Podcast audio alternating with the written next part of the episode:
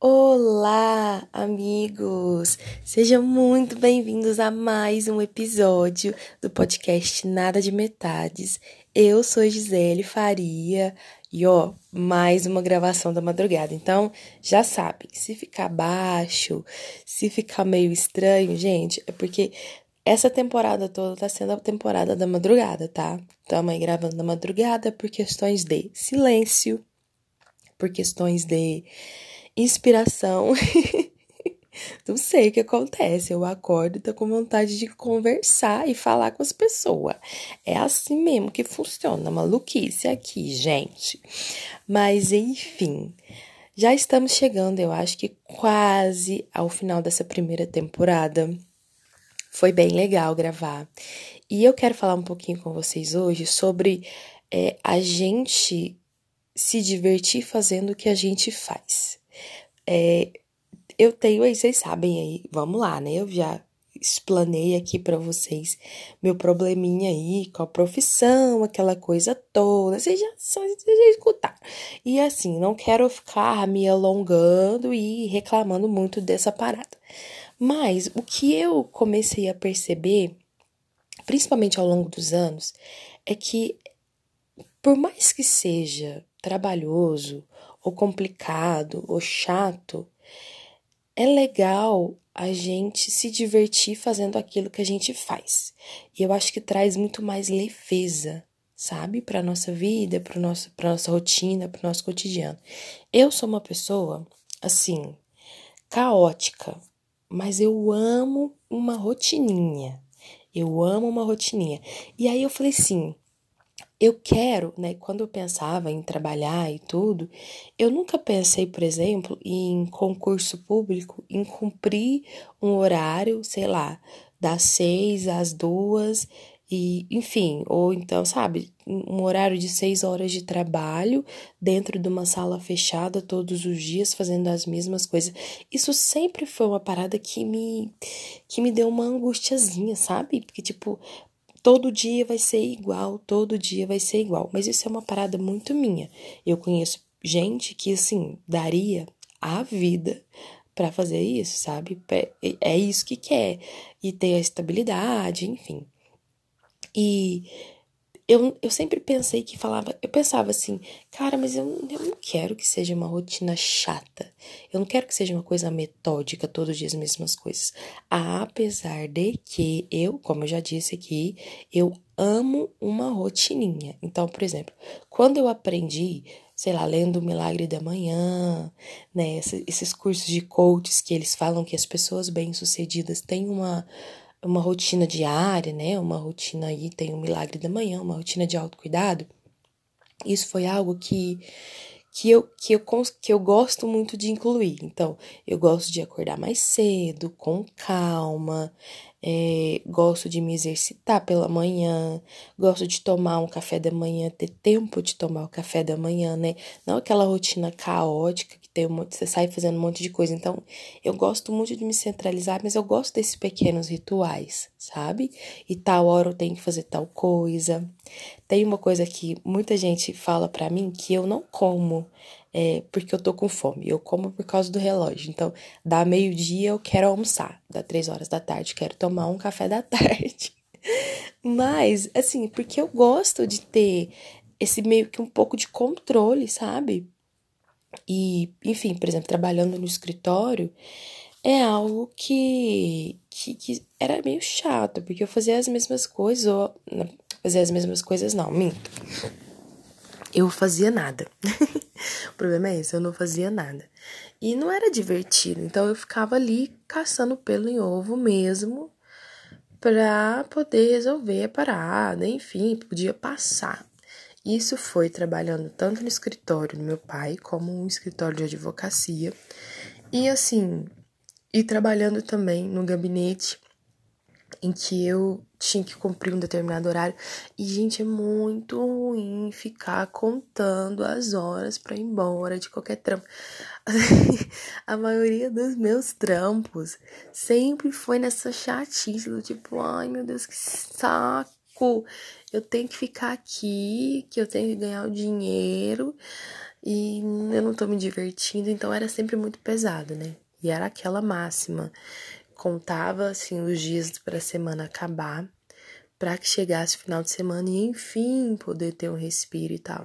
Apesar de que eu sempre gostei das sextas-feiras, independente se tinha alguma coisa para fazer ou não. Sei lá, sexta eu acho que é um, um dia da semana em que ah, eu sei, é legal, sabe? É divertido, é dar um, uma luz, assim. Eu amo a sexta. Amo sábado também. Gosto do domingo e gosto da segunda, porque já começa tudo, né? E a gente começa tudo de novo, enfim. Mas era muito chato. Era sempre tudo muito chato. E, e eu ficava muito angustiada. Eu falava assim, cara, mas eu não quero viver só o final de semana, sabe? Viver três dias e, e, e viver reclamando dos outros dias. Então, eu sempre pensava nisso como uma forma de que eu não queria para minha vida profissional, enfim, a forma de ganhar dinheiro. E eu comecei a mudar é, meu pensamento sobre é, negócio de trabalho é, foi faz muito pouco tempo. Tipo, desde o ano passado, com essa pandemia, tudo mudou. E eu comecei a enxergar, de fato, outras formas de trabalho. É por isso que é muito importante a gente desconstruir e reconstruir, né? Vamos falar aqui do papo de coach, esse mindset. Mas é real isso, essa parada de você pensar e, e falar: meu, peraí, isso pode ser diferente, eu posso trabalhar isso de uma forma diferente. Existem outras formas de trabalho e, e, que não deixam de ser trabalho além do trabalho tradicional, né, em escritórios de segunda a sexta-feiras. Mas todo trabalho é chato, e trabalho dá trabalho, enfim, aquele papo que a gente já tá cansado de saber. E eu penso, como é que eu posso fazer isso se tornar uma parada legal? Como é que eu posso me divertir no que eu estou fazendo agora e trazer, obviamente, o um retorno financeiro? Então, e é muito louco como a vida muda a todo instante. Se a gente está em movimento, a nossa vida muda a todo instante. Então, eu estava trancada na quarentena dentro de casa, Covid não acabou, mas eu consegui um trampo temporário. E eu comecei a pensar muito sobre isso, sobre trampos temporários, que não precisa ser uma coisa definitiva, que vai me dar aquilo que eu preciso naquele momento para viver a forma que eu quero viver ainda não desisti do, do, da parada da ideia de viajar, de, né, de trabalhar com, sei lá, com viagem, trabalhar com pessoas. E eu jurava, outra coisa muito louca, eu jurava, jurava que eu era uma pessoa que eu gostava de trabalhar sozinha, meu amor.